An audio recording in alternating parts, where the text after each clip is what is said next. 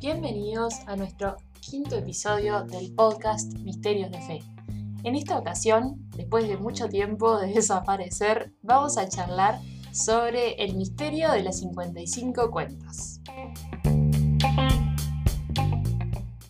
En 1208, Santo Domingo estaba enfrascado en una lucha contra los albigenses, que eran un grupo de personas que eran heréticas, es decir, que profesaban una doctrina que era contraria a la enseñanza de la iglesia y la hacían pasar por verdadera. Entre otras cosas, lo que hacían era decir que había un Dios bueno y un Dios malo y negar la divinidad de Jesús. A Santo Domingo se le aparece María en un tiempo en el cual la iglesia la estaba pasando muy mal. y le entrega un arma y le dice, si quieres ganar para Dios esos corazones endurecidos, predica mi rosario. Y en poco tiempo, a partir de la predicación del Santo Rosario Santo Domingo, es que esas herejías y, los pecadores fueron desapareciendo. La gente de a poquito fue volviendo al amor de Dios, aquel amor verdadero que está intrínsecamente unido a la iglesia. Pero, a ver, yo, quiero saber, empezamos con las preguntas entonces. Así que Santo Domingo recibe de la Santísima Virgen el rosario. ¿Y en qué momento que, eh, Santo Domingo se- cómo empieza a, a- a- enseñárselo? ¿Cómo se hace ese rosario? Porque digo, generalmente las apariciones tienen una trascendencia, pero esta, esta, esta aparición y esta, esta enseñanza del rezo eh, tiene una trascendencia creo que superior a cualquier aparición de la Virgen, a cualquier pedido de la Virgen, porque llegó hasta hoy y porque hasta hoy rezamos el rosario y conocemos el rosario y todo católico sabe lo que es un rosario, sabe rezarlo e incluso me atrevo a decir que lo reza con frecuencia, por no decir todos los días. ¿Que ¿En qué momento Santo Domingo empieza de a poquito a rezarlo, a enseñarlo a rezar? Eh, sí, Santo Domingo, bueno, la, la Virgen le, le dice, arrancá a predicar el rosario y vas a ver cómo esos corazones vuelven a mí. Y así fue, o sea, fue inmediatamente que Santo Domingo obedece a la Virgen al pie de la letra y arranca a hacer lo que ella le comandaba. Luego de, de haber conseguido la, la- conversión de los albigenses, Santo Domingo se traslada a París. Y antes de, él estaba por predicar el- la homilía de de la misa, y antes de predicar se le, se le aparece la Virgen y le entrega un papelito y le dice, textual, aunque lo que tienes preparado para predicar sea bueno, aquí te traigo un sermón mejor. Y ahí es que Santo Domingo predica el rosario explicando palabra por palabra como a niño será de María, sirviéndose del texto que le dio la Virgen. Es decir, María, la catequista por excelencia, Utilizó a Santo Domingo como su interlocutor, aquella persona que iba a transmitir sus palabras al resto de la iglesia. El poder de esta devoción queda en evidencia cuando en el siglo XVI las fuerzas turcas amenazaban a toda la Europa cristiana. En ese momento estaba el Papa San Pío V, que luego de invocar como un sentimiento de defensa común entre todos los católicos, entre todos los cristianos, pidió la intercesión de María. Los soldados se prepararon para sacrificar su vida por la salvación de su fe y de su país, y fueron a la batalla en el, golfo, en el Golfo de Lepanto. En esa batalla los cristianos estaban superados ampliamente en número por la flota turca que era impresionante. Lo que sucedió fue que los cristianos salieron victoriosos, y no victoriosos con grandes pérdidas, sino que hubieron pérdidas mínimas. ¿Y qué tiene que ver todo esto con el Santo Rosario? Bueno, resulta que la gente que no podía pelear, mujeres, niños, ancianos, se quedaron en sus casas, pero no se quedaron de brazos cruzados, se quedaron rezando el Santo Rosario. Y es por esto que se le atribuye a la Virgen María y al rezo de esta- del Santo Rosario esta victoria. Y el Papa, y fue el mismo Papa que declaró como 7 de octubre como memoria de Nuestra Señora de las Victorias, y que luego Gregorio XIII lo nombró el Día del Santo Rosario. Entonces se recorre en diversas etapas eh, la misión de- de- del mismo Cristo. Pero con María el corazón se orienta al misterio de Jesús. Entonces lo que hace la Virgen es eh, ayudarte a recordar eh, toda la, el- en principio el nacimiento, después la pasión, muerte y resurrección, y un poquitito también de, de su vida activa, en- en- de su vida pública, eh, mientras vos, uno piensa que está rezándole a ella, en realidad está rezando de ojos, eh, de cara a Cristo y, meditando el misterio de su vida, eh, bueno, en esas 10 Ave Marías que nos corresponden. Claro, se pone a Cristo en el centro de nuestra vida, de nuestro tiempo y de nuestras ciudades mediante la contemplación y la meditación de los santos misterios. Es decir, con María, de la mano de María es que María va y nos abre las ventanitas, con una ventanita del tiempo, hacia, aquel, hacia Palestina en el año cero, hacia Jerusalén en el año cero y hacia, hacia cualquier lugar donde pisó Jesús en el año cero. Lo lindo del rosario lo que de verdad llena los corazones, lo que de verdad concede las gracias, es la verdadera contemplación del rostro de Cristo a través de la mirada de María. Yo me acuerdo que de chiquita, eh, a los 10, 10, 12 años, eh, no, tal vez un poco más, de- arriba de los 12 años, eh, yo rezaba el rosario, rezo el rosario con mi familia, y a mí me pasaba que me costaba eh, concentrarme y buscar eh, como el sentido de la oración en el rosario, porque al ser tan eh, tan largo para un niño, adolescente y, bueno, repetitivo, que, que capaz en el cuarto misterio la cabeza ya se me iba por otro lado. Y me acuerdo que lo charlé con una religiosa que la solución que me dio fue que fuera cerrando los ojos e imaginándome cada momento de ese misterio. Por ejemplo, pongo un ejemplo con el nacimiento. Bueno, imagínate cómo se sentía la Virgen y poné en tu oración ese sentimiento de la Virgen esperando a su hijo, que era un hijo súper especial, a San José por otro lado, del que ya hablamos en, uno de los podcasts anteriores y que queremos mucho por acá.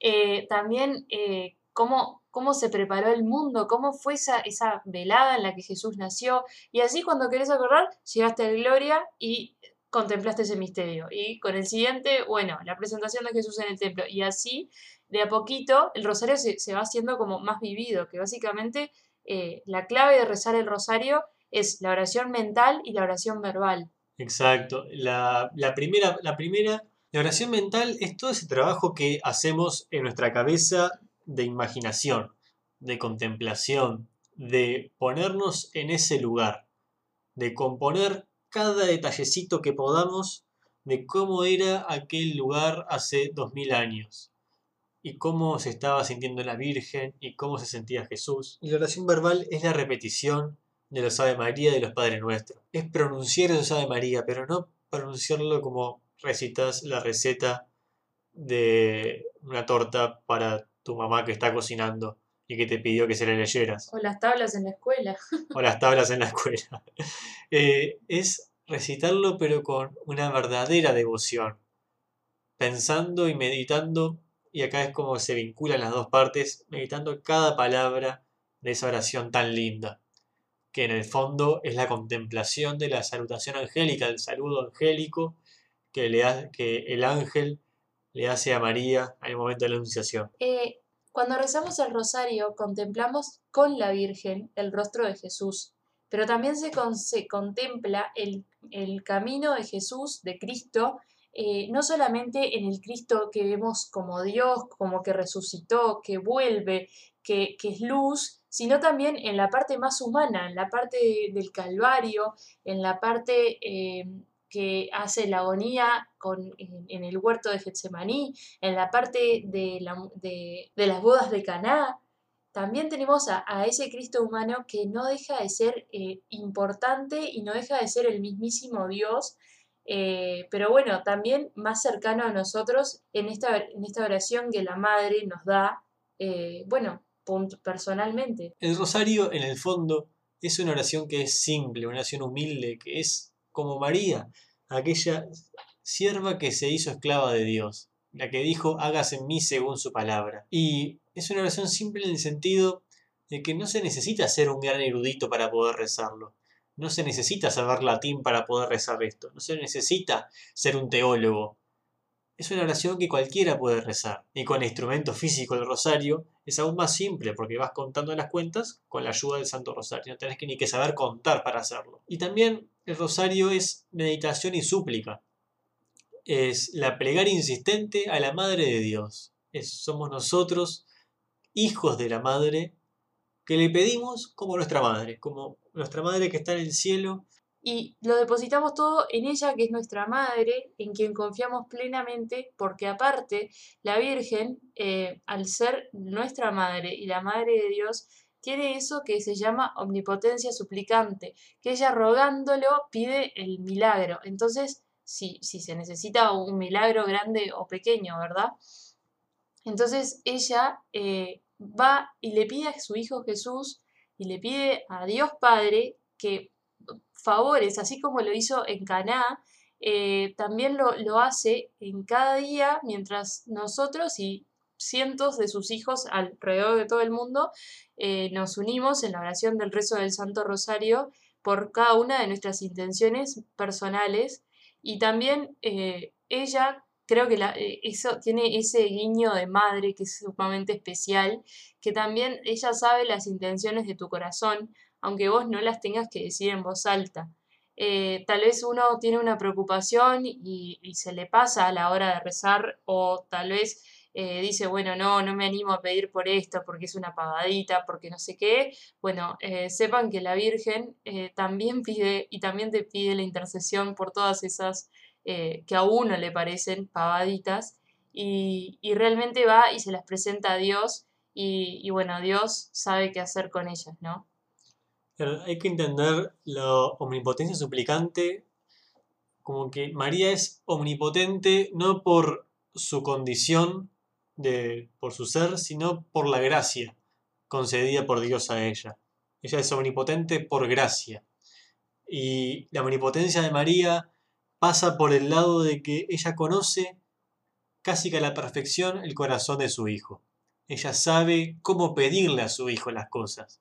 Así como supo cómo pedirle en canal, como decía Isa hace un ratito, ella sabe cómo pedirle por nuestras intenciones. Y ella conoce ese puntito caramelo al cual Jesús no se puede resistir a decirle que sí. También eh, pasa mucho a veces cuando uno se está acercando recién a la iglesia que alguna veterana, que no lo dice con maldad, pero te dicen, eh, o a veces alguna persona tiene un familiar enfermo y se acerca en ese momento como de, penuria a, a, Dios, a la iglesia, se acerca a un sagrario Em, y bueno, y pueden decir, alguien mal interpretado te puede decir, no, bueno, pero no, capaz que no estás rezando bien, o capaz que esa intención no, no, está muy bien hecha. Bueno, sepan que rezándole a la Virgen, gracias a esta omnipotencia suplicante y, al ser la Madre de Dios y, y de conocerlo casi que a la perfección, eh, nunca hay manera de, creer que uno lo está pidiendo mal o, de que uno lo está diciendo mal, porque bueno, la Virgen realmente se encarga de ello. Ella, ella simplemente espera que tú lo hagas y bueno, toma esa oración y, tal vez yo me imagino que la, acomoda de manera que le diga, Jesús, pero mira este hijo que está así, que está así, sobre todo en este año que ya vamos dándole el cierre de de tantas muertes, de tantos enfermos, de tanta gente padeciendo, estoy segura que seguramente ustedes que nos están escuchando conozcan a alguna persona que tenga ese padecimiento o conozcan a alguien que se quiera acercar y que no sabe la manera. Bueno, la Virgen siempre es el camino y el rosario principalmente es el arma. En 2002, San Juan Pablo II instituye lo que son los misterios luminosos, el cuarto grupo de misterios del Santo Rosario. Y en, esa, en el documento en el cual lo hace oficial, San Juan Pablo II nos da unas sugerencias para rezar el Rosario. Recordemos que él era un gran devoto del Santo Rosario. Llegó a decir varias veces que era su oración predilecta. O sea, fíjense qué importante es el Rosario para que papas lo hayan usado para ganar guerras, para conseguir gracias, para adorar a Dios, montón de cosas. fíjense la importancia que tiene. Y lo primero que nos dice es que si pensamos el rosario como las cuentas de matemática que nos mandan en el liceo, que tenemos que realizar una cantidad X de cuentas, y si no hacemos la cantidad de X, nos fuimos a examen. Si hacemos eso, si lo pensamos de esa manera, podemos caer en que el rosario es una práctica árida, que no tiene fruto, que no que no es fuente de agua viva y que nos puede aburrir y caemos en ese peligro de que nos pase eso. En cambio, si consideramos el rosario como una expresión de amor, Piensa en expresiones de amor, rápido. Cinco segundos. ¿Pensaron? Bueno. Se les habrá ocurrido, te quiero mucho, te amo, sos una re buena persona, sos muy lindo, sos muy linda. Bueno, pero la idea era que pensaran, Juan Diego, no que vos se los digas encima. Dale, decimos. Bueno, perdón. Eh, pero se dan a dar cuenta que como que se repiten bastante. O sea, yo acabo de adivinar por lo menos tres de las que pensaron estos cinco segundos, estoy segurísimo. Son siempre iguales. Y pensar ese rosario como justamente una expresión de amor a María y por tanto una expresión de amor a Jesús. Creo que nadie se cansa de decirle a la persona que quiere que lo quiere. Exacto. Y a pesar de que el rosario es siempre igual, se reza en los mismos grupos de misterios, se reza en las mismas oraciones. En cada oración de esas se esconde un significado que trasciende a lo verbal, que trasciende lo que se escucha, sino que se comunica de corazón a corazón. Y es lo que pasa cuando le decimos a la persona que queremos que la queremos de verdad. Y por más de que se lo hayamos dicho mil y una veces, cada vez que se lo decimos es diferente, tiene un saborcito propio. Y nos preguntamos entonces, ¿cuál es la meta de todo cristiano? ¿A qué quiere llegar todo cristiano, todo católico? ¿Cuál es aquella ambición del católico? Y la respuesta más simple es llegar al paraíso, llegar a Dios. Está perfecta. Pero en un plano más conceptual, si se quiere, es configurarse totalmente con Cristo. ¿Qué significa esto? Vamos a recordar a San Pablo en una de sus cartas. Ya no, soy, ya no soy yo quien vive, sino que es Cristo quien vive en mí. Y el Santo Rosario es un medio, y es un medio para poder lograr eso. El rezo del Santo Rosario, el rezo repetido del Santo Rosario, es un medio para configurarnos plenamente en Cristo. Porque es un acto de amor hacia la Virgen y por tanto es un acto de amor a Jesús. Y ese acto de amor a Jesús es lo que te lleva a parecerte cada vez más a Él, a darle mayor lugar en tu corazón a Jesús para que Él pueda obrar en vos. Y esa es el arma que nos dio la Virgen. Esa es el arma que le dio la Santísima Trinidad a la Virgen para que nos la transmitiera a nosotros. Y que nosotros seamos luz de luz. Luz para los otros. Luces que alumnen la oscuridad. San Juan Pablo lo que nos sugiere es eh, algunos puntos para rezar mejor el rosario. Entonces, eh, él dice que empecemos enunciando el misterio, que muchas veces, eh, porque no lo sabemos o por hacerlo más rápido, eh, no lo decimos, pero bueno, hay que decir y anunciar el misterio porque ahí concentra la atención, la imaginación y el espíritu en esas 10 decenas en las que el misterio eh, vamos a, rezar. Esas 10 decenas, no, perdón, esas 10 Ave Marías. Entonces, también es importante, si tenemos el tiempo suficiente, es importante acompañar siempre que se cuente con el tiempo necesario, no lleva muchos minutos extra, eh, em- al anunciar el misterio, leer el pasaje bíblico de, ese, de, de esa situación. Por ejemplo, si es la anunciación, leer en Lucas el pasaje eh, donde, bueno, el ángel le anuncia a la Virgen, y porque eso te ayuda a meditar durante ese misterio eh, y tenerlo refrescado, porque no es lo mismo que yo hoy lo diga rápido, bueno, el anuncio del ángel a María, eh, bueno, la resurrección de Jesús, y, y- y ir diciéndolo rapidito mientras acompañamos con una oración rapidita, que ir diciéndolo más pausado y más eh, meditado. Y tener presente también que no es recordar una información al igual que en un examen. A ver, a ver si te acordás de qué decía en la página tal de X libro. No. Se trata de dejar hablar a Dios. De que reco- recordemos que la Biblia, el Evangelio, es palabra viva de Dios. Y que Dios se comunica a través de ella y que al leer esa palabra viva nos surgen inspiraciones y re- recibimos gracias abundantes. Y al contemplar el misterio, al anunciar el misterio, es que hay que dejar que esa palabra viva de Dios nos inunde. Entonces, eh, San Juan Pablo sugiere que hagamos un momento de silencio, sobre todo en estos tiempos donde el silencio no es abundante, donde estamos abrumados de tecnología y de medios de comunicación.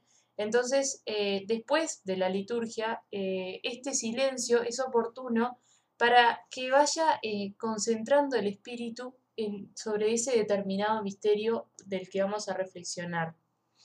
Entonces, después de este silencio, sí, arrancamos el misterio con el Padre Nuestro como corresponde. El Padre Nuestro es una oración que es no central en el Ave María, porque la, parte central y la más nutritiva vendrían a ser los 10 Ave María, pero sí sumamente importante que muchas veces se pasa por alto.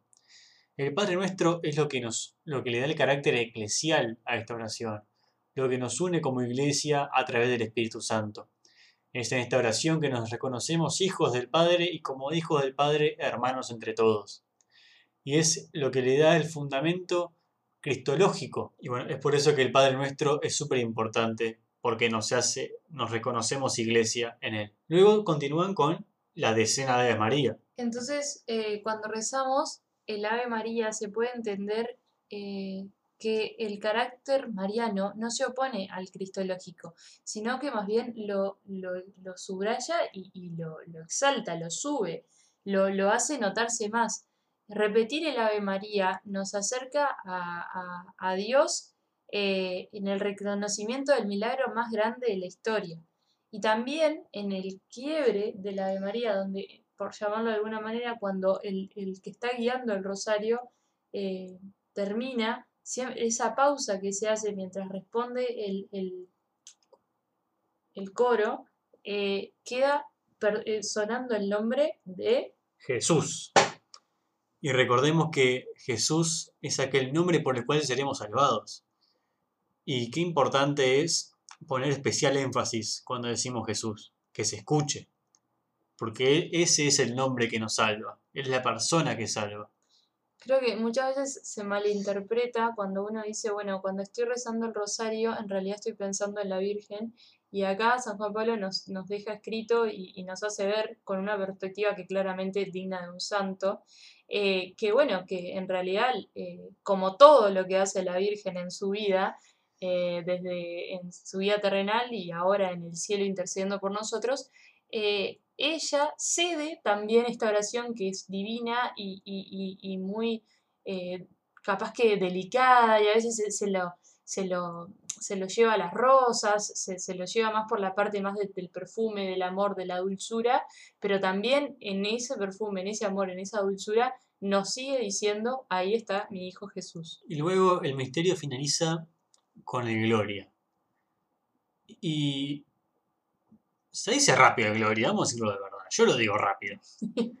Eh, es como que, bueno, Gloria, terminamos a otra cosa. Siguiente misterio. Eh, y en realidad, muchas veces por, porque no se sabe, porque no es algo muy extendido, un conocimiento que sea muy extendido, es que hacemos esto. Pero el Gloria, sorprendentemente, yo cuando lo leí quedé de jeta, es la, es la meta de la contemplación cristiana. Cristo es el camino que nos conduce al Padre en el Espíritu. Y si recorremos ese camino hasta el final, nos encontramos continuamente ante el mismo misterio de la, Santísima Trinidad, a la cual tenemos que alabar y agradecer. O sea, es como que cuando decimos el Gloria, atravesamos las tres personas de la Trinidad. Pasamos a saludar a cada una de ellas. Es como que tuvieran tres casitas en la, en la cuadra y tocamos, le hacemos palmas en cada una de las puertas, saludamos. Y la forma de saludar en modo de adoración y de agradecimiento. Y es por eso que se debe exaltar el gloria. Por eso que el gloria es algo que es súper importante, porque es el culmen de la contemplación de ese misterio. Culminamos siempre en la Santísima Trinidad, que es hacia donde queremos llegar. Y San Juan Pablo también recomienda como para hacerlo más, más lindo y para poder resaltarlo más, hacer el gloria cantado. No lo voy a cantar porque no me sale, pero hay varios, varios, ejemplos en YouTube. Yo creo que, eh, bueno, en la práctica más superficial, cuando uno piensa en un rosario, cuando piensa en el, en el instrumento básicamente del rosario, eh, porque eh, es el que nos sirve para ir contando las Ave Marías y los misterios y las pausas donde hay que ponerlas, uno se queda a veces en el instrumento en sí y en su belleza física. Yo me acuerdo que de chiquita en el colegio las hermanas vendían en la entrada, eh, tenían un cristalero lleno de rosarios eh, brillantes y me acuerdo de uno azul eh, metalizado, que bueno, no es para nada mi estilo actual, pero a mí me, parecía un rosario divino, pero aparte mi abuela ya me había comprado uno que era como de perlitas y yo ya tenía que mis padres me habían regalado otro que era como, como también de plata chiquitito, no sé qué, de, todo de niña. Y después yo tenía otro rosado y, y como que uno, de, si, si va creciendo con el rosario seguro, si alguien que está escuchando le pasó, seguro eh, va como viviendo todo, ay no, porque este es más lindo y este me lo regalaron acá y este me lo compré allá, y no le pone en realidad el verdadero énfasis que cualquier rosario, incluso el de plástico que brilla en la oscuridad, eh, es el, que, el, el instrumento que también para expresar el simbolismo y dar mayor profundidad a la contemplación. No importa si brilla en la oscuridad o si es traído de un santuario súper especial o bendecido por el mismísimo Papa. Eh, lo importante es expresar esa contemplación. Y también eh, es para marcar el, avance de la oración. Y bueno, también lo interesante de la, de la contemplación y de la, y de la perfección cristiana. Y el Beato Bartolomé Longo eh, lo considera como una cadena que nos une a Dios. ¿Para quién es Bartolomé Longo? ¿Verdad que no te conté quién era Bartolomé Longo? Bueno, no me contaste, ¿no? Bartolomé Longo era un sacerdote del diablo. Eh, tal vez en otro podcast adentremos más en estos temas, pero ahora vamos a hacer por arriba un barrio de Bartolomé. Bueno, te cuento entonces quién es Bartolomé Longo, que se me pasó por alto explicártelo. Era un sacerdote del diablo que en la etapa de la universidad entró en contacto con modas anticristianas y empezó a indagar un poco más y se dedicó al, espiritismo, llegando a ser sacerdote de primer rango, siempre hablando del lado, digamos, eh, del maligno, ¿verdad? No sacerdote católico hasta ese momento. Eh, entonces Dios no formaba parte de su vida y comenzó a odiar la iglesia y a realizar conferencias en contra de la iglesia. Tenía un amigo que era católico y también por un dominico, el padre Alberto Radente, volvió a la fe de su juventud. Tiene unos escritos excepcionales, es un beato que descubrimos mientras investigamos eh, sobre el rezo del Santo Rosario. Y bueno, él dice que el rosario es una cadena que nos une a Dios, pero una cadena dulce. Entonces él eh, manifiesta la relación con Dios como una cadena filial que nos pone en sintonía con María por el mismo Cristo que siendo Dios se hizo siervo por nuestro amor. Y también en el rosario está centrado el crucifijo que abre y cierra el proceso de la oración con Jesús. Y para todo lo que dicen que el Santo Rosario es exclusivamente mariano y que es poco ecuménico y papá, papá, papá, papá, les vengo a contar que está en el mismísimo instrumento del rosario. Su fundamento cristológico está a la vista. ¿Dónde comienza el rosario? En el crucifijo. ¿Dónde termina el rosario? En el crucifijo. En Jesús en la cruz, obrando el más grande milagro de amor. Y es por eso que es importante ser conscientes de esto, que toda nuestra oración parta de Cristo y termine en Cristo. Por otro lado, eh, la Virgen en cada una de sus apariciones nos invita a rezar el rosario como un arma poderosa contra el maligno, para traernos la verdadera paz. Una cosa que eh, yo me estaba acordando mientras, eh, la verdad que hicimos una harta investigación sobre el Santo Rosario, y yo me acordaba, eh, pensaba en realidad en, en, que uno a veces une el rosario a las abuelas, a las señoras que están enfermas, que están postradas en una cama con un rosarito en la mano, cuando en realidad el rosario tiene que ser eh, para todos nosotros, y así lo ha dicho la Virgen siempre, eh, tenemos que rezarlo los jóvenes, eh, los padres, los que están solteros, los que no tienen hijos, los hijos, los que están casados, por supuesto. San Juan Pablo decía que, bueno, que la familia que reza unida permanece unida y, y entonces qué mejor que rezar el matrimonio por, por la familia, incluir a los hijos, no importa que sean chiquitos, eh, bueno, yo a mí el rosario me lo enseñó a rezar mi mamá eh, y desde ese día que me enseñó a rezarlo, lo rezo todos los días con ella y bueno, con mi papá y mi hermano. Pero pensaba, por ejemplo, en, las abuelas que también inculcan el Santo Rosario a sus nietos eh, con esa calidad que solo las abuelas pueden transmitir la fe, que es una cosa increíble, creo que es un don que Dios les da extra. Em, y entonces, eh, bueno, eh, tener en cuenta eso, que, que yo tengo amigas que, que rezan el rosario con, con sus hermanos, eh, que son chiquitos, que tienen 4 o 5 años y que rezan el Ave María media lengua y la Virgen se debe morir de amor al escucharlos, bueno, hacer esta oración con tanto cariño, con tanta devoción, esas almas tan, tan puras. Pero, pero bueno, eso, resaltar que, que todos tenemos que rezar el rosario porque es una oración que da mucho fruto, que la Virgen se pone muy feliz. Bueno, y obviamente lo que les acabo, todo lo, que les acabamos de enumerar, pero, pero bueno, resaltar que el rosario es para todas las edades, para todas las situaciones, para las personas que están alejadas y también para las que están muy estrechas, eh, para los que están sumamente bien formados en la fe y para los que recién están dando sus primeros pasos y no entienden mucho, consta solamente de saberse el Ave María, el Padre Nuestro y el Gloria. Si no se lo saben, para qué existe Internet. Eh, los misterios también están en Internet, todo está en Internet. Y como extra también, eh, sobre todo en este año de pandemia, pueden llegar a encontrarlo. Eh, sé que, por ejemplo, desde Lourdes se transmite todos los sábados al mediodía el rezo del Santo Rosario en español. Y bueno, siguiendo esta misma línea de pensamiento, pensar que al rosario como una rosa. Como una rosa que cuando la rezas se la das a la Virgen.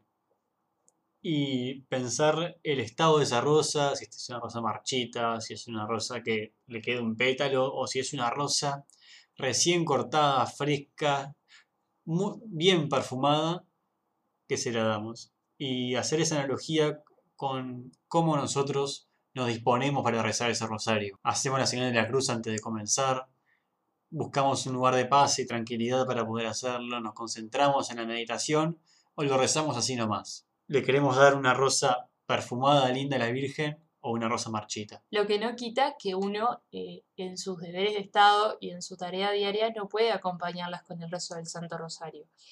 Eh, conozco a muchas madres que durante eh, la jornada con los hijos y la limpieza del hogar y la llevada y traída y, los viajes de, colegio de actividades extraescolares van rezando el rosario y si van manejando, por supuesto que van prestando atención al tráfico y si están limpiando están cuidando de no romper nada o, si están cuidando a sus hijos que no se pongan, que no, bueno, que no, corran peligro, pero bueno, también, eh, también va de cómo, cómo uno se predispone a rezar ese rosario y, con cuánto amor le está poniendo a ese rosario que está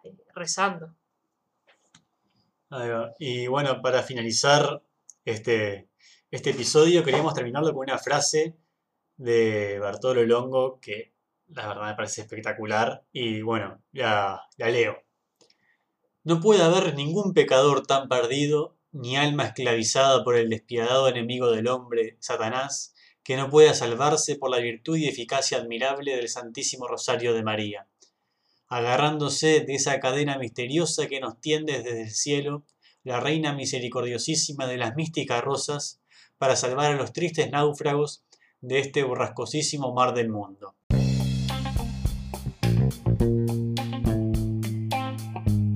Les agradecemos por haber estado una vez más escuchándonos. Esperamos que les haya gustado este episodio, las 55, el misterio de las 55 cuentas, y nos, y nos escuchamos en el próximo. Chau, chau. Chao.